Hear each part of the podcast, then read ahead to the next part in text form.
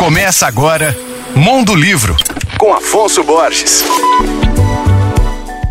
Alô, ouvintes leitores da Alvorada FM. A escritora e professora Belo Horizontina Ana Paula da Cota lança seu terceiro livro de poemas, intitulado Tropicar e Fem em Diamantina. A obra guia o leitor pelas ruas de pedra, pelas belas construções históricas e pela arte que encanta a cidade mineira. E a autora faz isso através de haikais, um formato de poema que surgiu no Japão e busca exprimir uma ideia com poucos e curtos versos. O livro Tropicar em Diamantina foi feito de forma independente e sua edição é fruto de uma parceria da autora com a equipe do Atelier Ponte 88. O processo foi inteiramente artesanal, com cada exemplar costurado à mão. E tem mais: o prefácio do livro foi feito pelo poeta, professor e pesquisador Anelito de Oliveira, que inclusive foi assunto aqui do Mundo Livro semana passada. Ele define a obra Tropicar como um movimento criativo na contramão de um tempo desalmado.